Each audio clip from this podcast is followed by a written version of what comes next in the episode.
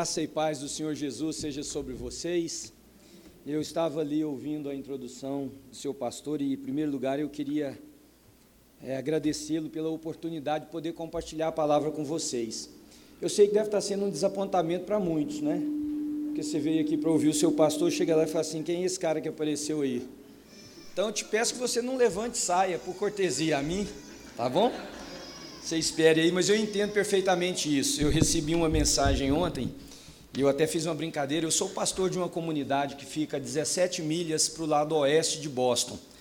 Há 19 anos atrás, eu moro lá há 32 anos, eu e a minha esposa fomos desafiados a começar uma comunidade reformada numa determinada região, onde não havia uma igreja de um pensamento reformado.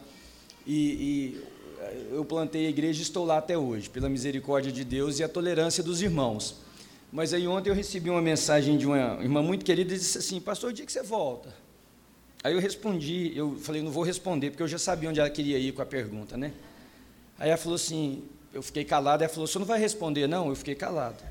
Aí ela disse assim, quem é que está pregando domingo? Aí eu só respondi assim, vai para a igreja, né? só isso, só isso. Aí ela disse assim para mim: vou ligar para a Ana, a Ana é minha esposa. Então, eu sou casado com a Ana, pai de dois filhos. Eu e a Ana somos casados há 32 anos e 7 meses.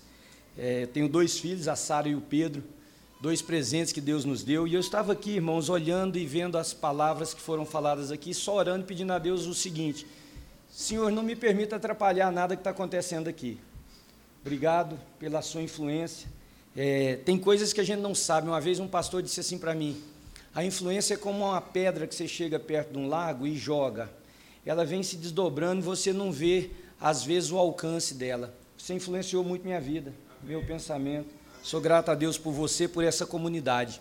Eu fui convidado graciosamente para compartilhar aqui na aula que vocês têm, num curso de MBA aqui que vocês têm. Aliás, eu vou perder dois minutinhos aqui. Aliás, não é perder, vou ganhar dois minutos e dizer para vocês o seguinte: foi um tempo maravilhoso para mim, mas mais do que ter sido um tempo maravilhoso, eu queria te estimular a fazer parte desse processo. Eu não sei qual é o andamento do curso, quais são as próximas aulas, mas o Rony está aqui, posso pedir você para ficar de pé, Rony? Fale com o Rony, queridos, é um, é um, um instrumento de ensino maravilhoso, um tempo de comunhão. Eu, eu vibrei estar aqui com os irmãos, nós passamos a sexta e ontem o dia inteiro juntos, foi, foi muito legal, muito legal. Então, procurem o Rony e fique sabendo depois de qual é o calendário das aulas. E essa, essa aula deveria terminar hoje de manhã. A matéria que eu lecionei chama-se Responsabilidade Social Cristã. Pensarmos a responsabilidade que nós temos com o mundo, que não é um mundo lá fora, é exatamente o mundo que nós pertencemos a ele. O grande problema é que nós criamos uma dicotomia entre o mundo da igreja e o mundo lá fora, como se a partir do momento nós entrássemos naquela porta, nós entrássemos num outro mundo, outro estado de existência. Não, é o mesmo é, apenas porque nós é, reunimos aqui em um espaço, colocamos algumas divisões, mas aqui as dores que estão lá fora estão aqui dentro representadas. Elas são aqui mascaradas porque nós não temos um ambiente de total liberdade para expressar quem somos. Porque por mais que a gente diga que tem, se eu resolvesse contar meus traumas para vocês, vocês levantariam e iriam embora. Ia dizendo, vale a pena ouvir esse homem. E se alguém aqui resolvesse dizer para você quem ele realmente é, o que passa na cabeça dela, eu estava pregando uma vez e disse para a minha comunidade que eu estava, queria um exemplo, que se eu acordasse à noite, por exemplo, a Sara, minha filha, era pequenininha, e eu escutasse um barulho no quarto da minha filha, ou em direção ao quarto da minha filha, eu fosse para lá e eu percebesse que entrou alguém, um ladrão na minha casa, alguém, estava indo para o quarto da minha filha. E eu disse assim: eu pularia nessa pessoa, e se eu tivesse um pedaço de pau, era com pau. E se eu tivesse uma arma, era com a arma, e se eu não tivesse nada, era com as mãos. Mas eu acho que eu fui meio, assim, fui muito efusivo na minha explicação. Aí acabou o culto, uma irmã chegou assim para mim e disse, pastor, mas eu só faria aquilo? Falei, irmã, que lá foi o que eu dei conta de achar palavras para falar. Ela falou, mas o senhor é violento assim? falei, não, irmã, você acha que eu vou ver o cara entrar no quarto da minha filha e vou falar assim, meu senhor, por favor, eu sou pastor. Jesus te ama, me ama também, dá licença daqui, por favor. Oh, nada, gente, isso aqui está dentro de mim. Tem um monstro aqui dentro, como tem um aí dentro de você. Não ria de mim, não, porque você também tem um. Entendeu? Então, essa idealização nossa de que isso aqui é, é, é, um, é um outro mundo, o mundo da igreja. Não, não é o mundo da igreja, isso aqui é o mundo. Onde os filhos de Deus, iluminados pelo Espírito do Senhor, cheios da graça de Deus, do amor de Deus pelo outro, começa a desenvolver nos ambientes que nós estamos a presença de Cristo, que é transformadora. Então, para que essa presença se materialize, nós usamos os nossos dons, usamos os nossos talentos, investimos o nosso dinheiro, marcamos a nossa presença. E nós conversamos sobre isso, e eu deveria finalizar isso nessa manhã. Só que o Rony me pediu para compartilhar com a igreja. Eu pensei, como que eu vou casar esse negócio de gente que veio no culto para escutar uma palavra de esperança, de empolgação? E daí eu me lembrei de uma experiência muito traumática para mim. Quando a gente vai plantar uma igreja, irmãos, é um parto. E no meu caso foi um parto dobrado, porque a, a igreja que eu pastoreio é uma igreja étnica. Nós somos uma igreja que foi plantada para alcançar os brasileiros que estavam naquela região. Hoje, nós somos uma igreja transicionando para a segunda geração. Então, nós temos de criança a jovens, tudo é em inglês, e o culto para os adultos é em português. Mas naquela época era só português. E o meu presbitério, então, com muita delicadeza, me disse o seguinte: se for para você começar na língua portuguesa, nós não te damos nenhum centavo. Então, eu não tinha salário, eu era estudante, fazia um curso de mestrado, não tinha salário. Então, eu tinha que trabalhar, pagar a faculdade, plantar uma igreja. Então, era assim, mais ou menos: olha, vinham quatro pessoas no culto porque eu tinha que prestar relatório. Mas tinha uma mulher grávida, eu contava dois. Então é o desejo que o trem desse certo logo. Era. Porque era. É, e aquela angústia. E no meio desse negócio, juntando lá um pouquinho de gente, chega um rapaz para mim um dia e diz assim para mim, pastor, não venho mais no culto. Pensei, ah, o que, foi? Já aquela, aquela angústia de juntar gente, o que, que foi? O que, que aconteceu?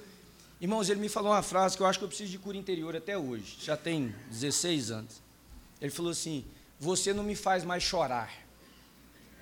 Aí eu não sabia se eu chorava, se eu ria, se eu dava nele um, um cascudo, obrigado. Que, que eu fazia? Porque eu disse, ele falou assim: a mensagem que você prega não é a mensagem que eu quero ouvir. Aí naquele momento Deus botou a mão no meu coração e disse assim: Pois você está absolutamente certo. Então hoje eu queria compartilhar com você uma mensagem que você não quer ouvir. Uma mensagem que a gente não vem na igreja para ouvir. Porque a maioria de nós vem na igreja para poder ter é, saciado os nossos desejos. A maioria de nós procura uma igreja para ouvir aquilo que vai nos confortar. A maioria de nós procura a comunhão dos irmãos para ser instruídos naquilo que vai nos impulsionar para uma vida melhor. Então, se você é casado, você vem na igreja, no fundo do seu coração você tem aquele pedido a Deus: Senhor, transforma meu marido transforma minha mulher. Se você tem um filho com dificuldades, você vem, você está dizendo, Senhor, meu filho que está nesse caminho, que está nessa situação, nada de errado quando pedir a isso, mas o problema é que você não pede para Deus para você ser o pai que o seu filho precisa. Você não pede a Deus para você ser o marido que o seu casamento necessita que você seja. Independente das reações da sua mulher, porque quando eu converso com mulheres e elas dizem que brigam com o marido, eu fico sem entender, porque nós maridos, somos a melhor coisa que existe no mundo, gente. Como que alguém pode brigar com a gente? Uma mulher dessa pode brigar conosco. Mas essa é a mensagem, oh Jesus, né? Essa é a mensagem. A gente não gosta de ouvir. E há um texto nas Escrituras Sagradas, nós trabalhamos durante a nossa aula, por isso que eu quero dar essa conclusão, no livro de Jeremias, que é um, um texto na contramão do que as pessoas queriam ouvir. O povo estava no cativeiro babilônico, Israel havia cometido pecados, Israel havia andado não em acordo com aquilo que Deus queria. E Deus então os envia para o cativeiro. O cativeiro era a forma da correção, o cativeiro era disciplina, o cativeiro era punição. Põe na palavra que você quiser, mas o povo está lá no cativeiro. E para você entender como que isso é importante, como que nós não queremos ouvir a mensagem que às vezes Deus quer compartilhar conosco, e eu não esqueci do texto bíblico, eu vou ler, espera aí um pouquinho. Se você prestar atenção num salmo que se tornou música, eu tenho 53 anos de idade, na década de 80 mais ou menos, tinha as discotecas, vocês se lembram disso? Quem é da, da época mais ou menos aí? Isso. Tinha uma música chamada By the Rivers of Babylon. Quem se lembra daquela música? Um conjunto que, era, que eram é, negros, né? Tinha um cara que cantava sem camisa, cabelão afro. Aquele, aquela música é um salmo, eu não sei se você sabe, aliás, ela não é um salmo, elas são dois salmos, porque ela é o salmo 127, se não me falha a memória, né, as margens do rio da Babilônia, nós nos assentávamos e chorávamos, e, e, há uma expressão de dor ali tão grande que eles dizem o seguinte: que a nossa língua se apega ao céu da nossa boca, se cantarmos louvores ao nosso Deus em terra estranha. E depois eles passam, acho que para o Salmo ah, de número 50, que as palavras dos meus lábios e a meditação do meu coração sejam todas agradáveis a Ti, ó Senhor. Então, aquele, o povo estava no cativeiro da Babilônia e os profetas diziam o seguinte: fiquem tranquilos, o cativeiro vai acabar rápido, vocês vão voltar para casa. Isso aqui não vai ter durabilidade. Não é aqui que nós fazemos nada, nossa terra não é aqui, nossa terra é em Sião. Nós vamos voltar para casa. E eles então penduraram os seus instrumentos, abandonaram a sua prática de alegria, e eles viviam alienados de uma possível e rápida volta. Mas surge um profeta, chamado Jeremias, e diz o seguinte: vocês estão enganados, esse povo fala segundo o seu próprio ventre, essa não é a palavra de Deus. Mas eles eram profetas também, os outros. E Jeremias disse: Vocês estão enganados, essa não é a palavra de Deus, esse cativeiro vai durar 70 anos, então eu vou dar um conselho de Deus para vocês: se estabeleçam nessa terra, façam as suas casas. Se você ler o texto com cuidado, ali está falando de gerações, porque não manda só construir casas, manda plantar vinhas, comer do seu fruto, tem um período de plantação, de colheita. Ele diz o seguinte: casem e depois adquiram esposas e esposos para os seus filhos e filhas, falando de duas gerações, se estabeleçam nessa terra, cresçam aí, não diminuam, e é nesse contexto que surge o texto que eu quero falar com vocês, que está em Jeremias 37, e de forma bem rápida, só pontuar algumas coisas aqui para vocês. Jeremias 37, de 7 a 17, diz o seguinte: Assim diz o Senhor, o Deus de Israel, Digam ao rei de Judá que os mandou para consultar-me. Por quê? Porque lá no início do capítulo 37, o rei mandou consultar os profetas sobre o que aconteceria, porque eles estavam à eminência de serem invadidos pelos babilônicos, pediram ajuda ao exército do Egito. E os profetas falsos, que só falavam o que ele queria ouvir, disse: vai, vai, nós vamos ganhar essa guerra. Nós vamos ganhar essa guerra. E aí ele diz o seguinte: o exército do Faraó que saiu do Egito para vir ajudá-los retornará à sua própria terra, ao Egito. Os babilônios voltarão e atacarão essa cidade. Eles a conquistarão e a destruirão a fogo. Assim diz o Senhor: não se enganem a si mesmos, dizendo: os babilônicos certamente vão embora, porque eles não irão. Ainda que vocês derrotassem todo o exército babilônico, que está atacando vocês, e se lhe restassem apenas homens feridos em suas tendas, eles se levantariam, incendiariam essa cidade. Depois que o exército babilônio se retirou de Jerusalém por causa do exército do Faraó, Jeremias saiu da cidade para ir ao território de Benjamim, a fim de tomar posse da propriedade que tinha entre o povo daquele lugar.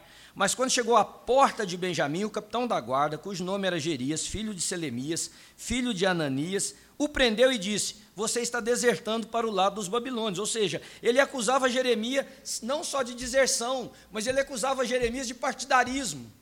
Porque a palavra de Jeremias era absolutamente contrária à palavra que os outros profetas davam. E a palavra de Jeremias validava o que estava já acontecendo e iria acontecer em maior escala. Que era o domínio babilônico se estabelecer completo totalmente sobre eles. Então eles dizem que Jeremias agora estava do lado dos babilônios. Isso não é verdade, disse Jeremias. Não estou passando para o lado dos babilônios, mas Jerias não quis ouvi-lo e, prendendo Jeremias, o levou aos líderes. Eles ficaram furiosos com Jeremias, espancaram-no e prenderam na casa do secretário que se chamava Jonatas, que tinha transformado numa prisão. Jeremias foi posto numa cela subterrânea da prisão, onde ficou por muito tempo. Então o rei mandou buscá-lo e Jeremias foi trazido ao palácio. Secretamente o rei lhe perguntou: essa é a frase que nós vamos conversar um pouquinho sobre ela hoje. A palavra da parte do Senhor. Irmãos, imagina o seguinte: você está preso. Sonho da liberdade, o desejo de voltar à vida, de ir, vir, de realizar as suas coisas. Você está preso injustamente, espancado, maltratado e num porão.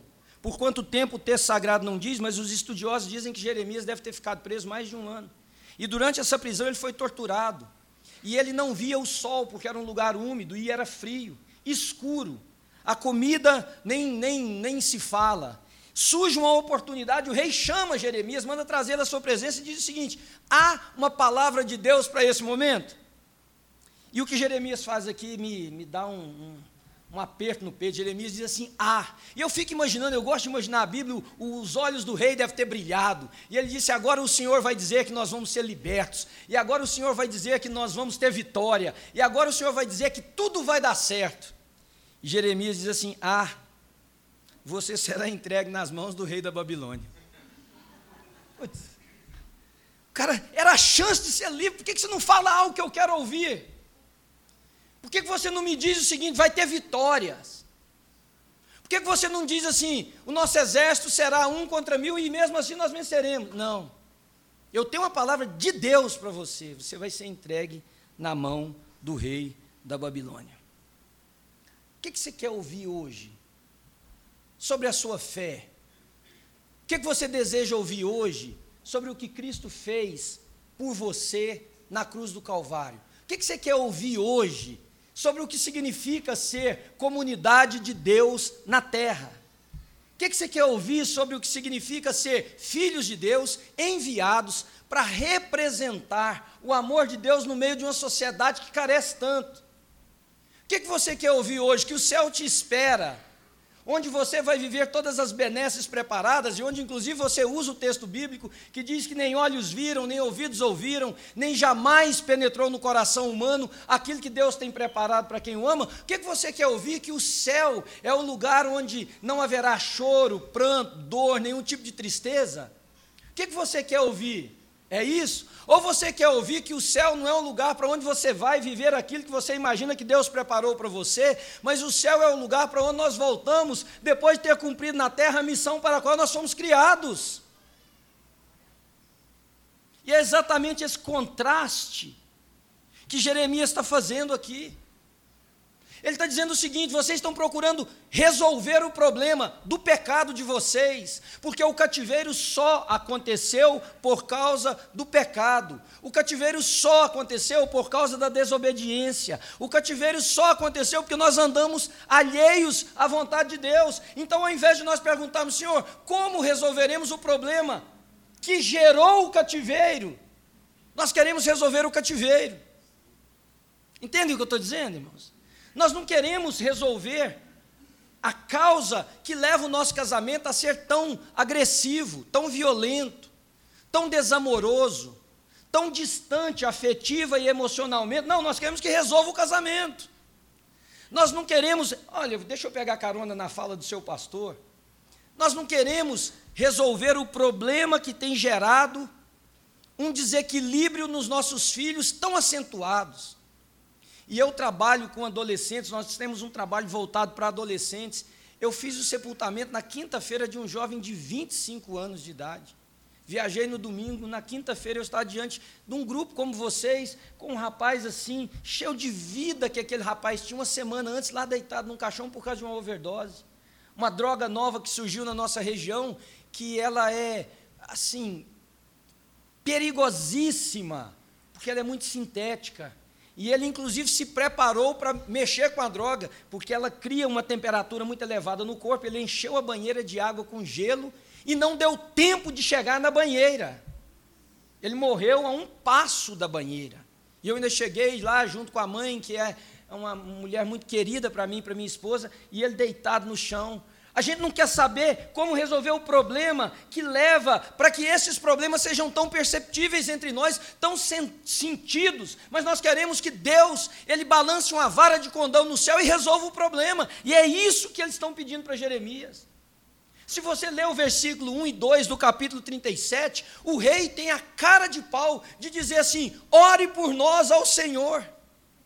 Ou seja, invoca a sua divindade para que ele transforme essa situação, busque o seu Deus para que ele mude o que está acontecendo, mas não busque o seu Deus para ele me conscientizar da, da, da mudança que tem que se processar em mim.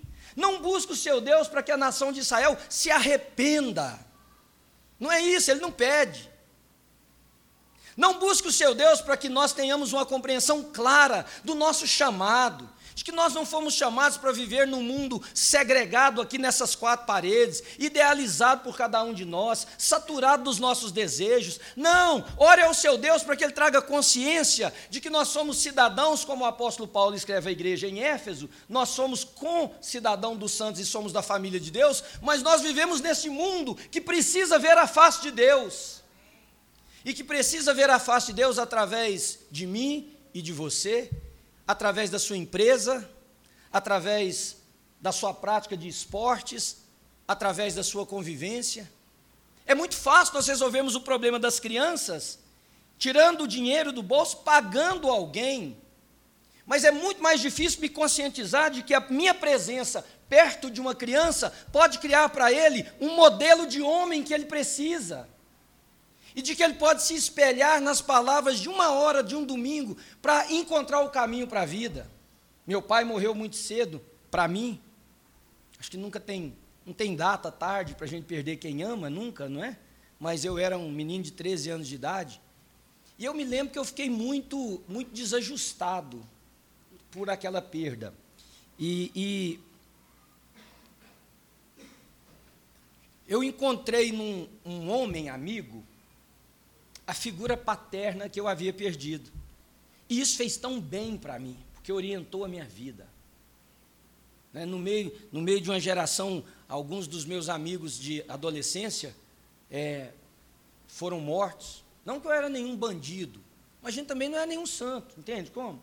Aliás, eu digo assim: nós só vivemos, irmãos, foi porque Deus protegeu. Porque hoje nossos meninos são cercados numa bolha, você já viu como é que é? Você leva o menino na porta do shopping, você dá um celular para o menino, você coloca um GPS no celular dele, o menino dá um passe, você sabe onde que ele está. Irmãos, na minha época a gente saía de casa cedo, voltava à tarde, a mãe descobriu onde nós fomos quando a gente chegava e contava. Era ou não era? A gente subia em árvore, caía de árvore, pegava cavalo no pasto, na fazenda, sem, sem arreio, sem nada, sumia, levava tomba, arranhava tudo. Eu vejo os meninos falarem hoje de bullying. O menino chega e fala assim: Eu estou sofrendo bullying. Bullying? Bullying nós sofremos, gente. Na nossa época, se você era alto, você era palito, se você era baixo, você era nanico, se você era gordo, você era rolha de poço, se você era, é, tinha sarda, você era ferrugem, era ou não era? Era, se era, tinha a cabeça grande, você era chamado de cearense, desculpa o cearense aí. Bullying, a gente resolveu o bullying. Agora os meninos hoje vivem numa bolha e a gente não, não percebe que, que o nosso chamado, irmãos, não é para vir para um culto evangélico invocar uma divindade que resolva os nossos problemas. Nós não podemos usar o Evangelho como uma fuga. Nós não podemos usar o Evangelho para entorpecer a nossa possibilidade de perceber a vida como ela é e dizer, Senhor, onde que eu entro nesse processo? E às vezes eu, eu penso que a, os nossos encontros podem fazer mais mal do que bem. Porque assim como Jeremias, nós somos seduzidos pela pressão socioeconômica, pela pressão dos frequentadores das nossas comunidades, de não dizer o que eles não querem ouvir. E com isso embalar as pessoas para que elas imaginam que elas estão vivendo o evangelho, enquanto tudo que nós estamos praticando é uma religiosidade sem o menor valor. Contei para os meus alunos aqui, eu estava em Chicago participando de uma conferência e um dos palestrantes, ele contou no outro dia, na fala dele, que ele saiu na noite anterior, e era uma noite de outono, já estava começando a ficar frio, e ele saiu assim, era noite, a conferência terminava mais tarde, e ele de longe viu um homem sentado na calçada, assim, um, um, um homem de rua, um morador de rua. E ele, quando ele saiu assim, ele disse assim: Oh Deus, mas nossa, que pena daquele homem, mais ou menos nessas palavras. E ele foi dizendo: Senhor, coloca a tua mão sobre aquele homem, Senhor, muda a situação daquele homem. Senhor, dá uma ligadinha para ele, para ele entender que a vida dele pode ser diferente, né? Eu não resisto à brincadeira, desculpa. Mas, Senhor, põe a mão sobre aquele homem. E foi falando e foi andando em direção ao homem. Quando ele estava próximo assim, ele viu que a situação do homem era mais deplorável do que ele imaginava, porque o homem estava tentando se aquecer com, só com uma camisa bem fina. E ele disse assim: Senhor, não é possível. Como é que o senhor permite? Diz, faz alguma coisa por esse homem. E ele disse que ele ouviu uma voz e disse assim: Eu já fiz. Exatamente. E ele disse assim: Fez o quê? Ele falou: Eu fiz você. Então, irmãos, eu quero, eu quero pensar dois conselhos aqui para vocês. Primeiro, não use a, a reunião dos filhos de Deus, que é uma reunião de preparo e de consciência, para que a gente entenda quem nós verdadeiramente somos e não aquilo que nós imaginamos que os outros pensam de nós. Não use esse momento aqui para mascarar a pessoa que você realmente é. Não usa esse momento aqui para que você mesmo e, e promova um, e tem até um livro com esse nome, eu sugiro que vocês quiserem ler, de um economista aqui, Eduardo Gianetti, é o nome dele, chamado Alto Engano. Muito bacana esse livro, das, das, das, dos caminhos que nós usamos para entorpecer a nós mesmos não percebermos a realidade. Então você não use esse encontro para isso, use esse encontro para que Deus abra os seus olhos, para você perceber o seu lugar e o seu papel no mundo, inspirado iluminado, agraciado pelo poder do Espírito Santo de Deus para ser um instrumento de transformação social, para que o mundo veja Cristo Jesus. Segundo, não imagine que devoção religiosa pode sobrepor a nossa responsabilidade. Não há, não há a menor possibilidade disso acontecer, ouça-me com carinho, por favor. Não imagina que ser muito devoto na sua prática religiosa, isso pode sobrepor a responsabilidade que eu e você temos. De você vir aqui, curvar sua cabeça e orar com fervor, levantar as suas mãos, cantar com empolgação, dar algum dinheiro na distribuição no momento que nós fizemos, mas que isso isenta você de cumprir o papel para o qual você foi criado. Jeremias diz para o rei: não há possibilidade o problema do cativeiro será resolvido da maneira de Deus, no tempo de Deus, com a proposta que ele mesmo fez. Então, você será entregue na mão do, rei da Babilônia. Sabe, eu queria poder dizer para você que otimismo religioso fosse poderoso para mudar as nossas situações. Eu, eu tenho, eu já vou terminar, eu tenho essa, eu não, sei, eu não chamo isso de doença porque eu não acho que é doença, doença é aquele que mata a gente, né? isso não é doença é, uma deficiência na minha pele chamada vitiligo, eu perco a pigmentação. E um dia eu estava pregando num lugar, e pregando uma mensagem semelhante a essa, semelhante. Acabou o culto, disse assim, tinha uma senhora, ela chegou para mim e falou assim, pastor, Deus me revelou por que você não foi curado do vitiligo ainda. Falei, irmã, então revela para mim também, porque tá eu, você, é, os médicos e todo mundo esperando essa revelação, por favor. Irmãos, ela virou para mim e disse assim: é porque você não crê suficiente. Eu disse, eu não sabia o que, que eu respondi, eu não sabia para onde eu ia. Aí eu disse assim, quando eu fui falar, ela levantou a mão para mim e falou assim: O senhor falou meu vitiligo. Esse vitiligo não é seu. Eu falei, ele é de quem? Da senhora? Quem está manchado? Eu ou a senhora? Irmãos, eu queria que o otimismo religioso fosse potente o suficiente para transformar as nossas situações todas. Não é.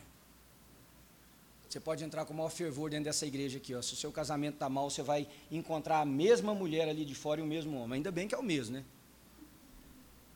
Se você não usar a inspiração de Deus para sentar com a sua mulher, olhar ela nos olhos e dizer, meu bem, o que está acontecendo entre nós? O que, que aconteceu com aquela forma que nós sabíamos tratar um ao outro? O que que, que, que essa vida tem feito comigo e com você? Se você está com seu filho revoltado e você entra aqui de joelhos, fazendo uma procissão religiosa para que o seu filho volte para casa amoroso e transformado no final da tarde. O que pode acontecer um milagre? Claro, Deus tem o poder de fazer infinitamente mais do que tudo que nós pedimos ou pensamos por causa do seu grande poder, mas as chances são que Deus vai falar para você: vai atrás desse menino. Sente-se com ele, diga para ele: meu filho, eu te amo. Que tem que, que homem que seu pai tem se transformado, não tem sensibilidade para perceber a sua dor, que não oferece o braço, que não volta para você. Porque o verdadeiro avivamento, ele começa dizendo o seguinte: que o Senhor converterá o coração dos pais aos filhos e dos filhos a seu pai. Talvez essa não foi a mensagem que você queria ouvir. Mas a mensagem é o seguinte: Deus te entregará na mão do rei da Babilônia. O rei da Babilônia é o seu problema, é a sua situação. O rei da Babilônia é essa, é essa responsabilidade que nós temos. E aqui encerrando para os meus alunos. Não há nada que você faça dentro das quatro paredes de uma igreja que possa igualar, que possa sanar a responsabilidade que eu e você temos de que o mundo lá fora veja Jesus através das nossas ações. Nós estamos numa das cidades que tem o maior nível de desigualdade financeiro do país. E a gente pergunta o seguinte: o que, é que meu dinheiro tem feito? Nós estamos numa cidade que tem um dos maiores índices de suicídios entre adolescentes do país. E a minha pergunta é: o que é que você tem feito? Que o Senhor nos abençoe e agora, quando nós participarmos da ceia, o Espírito do Senhor possa abrir um pouco mais a nossa mente e o nosso coração para entender essas verdades. Amém? Obrigado, queridos, pelo tempo com você.